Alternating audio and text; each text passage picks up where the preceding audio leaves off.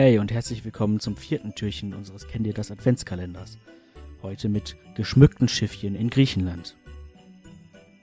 Geschenke gibt es in Griechenland erst in der Silvesternacht am 31. Dezember. An diesem Tag ist das Fest des heiligen Basilius oder wie er in Griechenland genannt wird, heiliger Vassilios. Dieser ist auch für die Geschenke verantwortlich. Griechenland ist eine Seefahrernation Traditionell werden daher in der Weihnachtszeit Schiffchen mit Lichterketten geschmückt und dann in den Garten oder ins Fenster gestellt.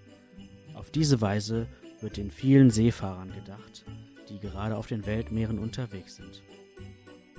Na dann, Ahoi und Kala Christoniena.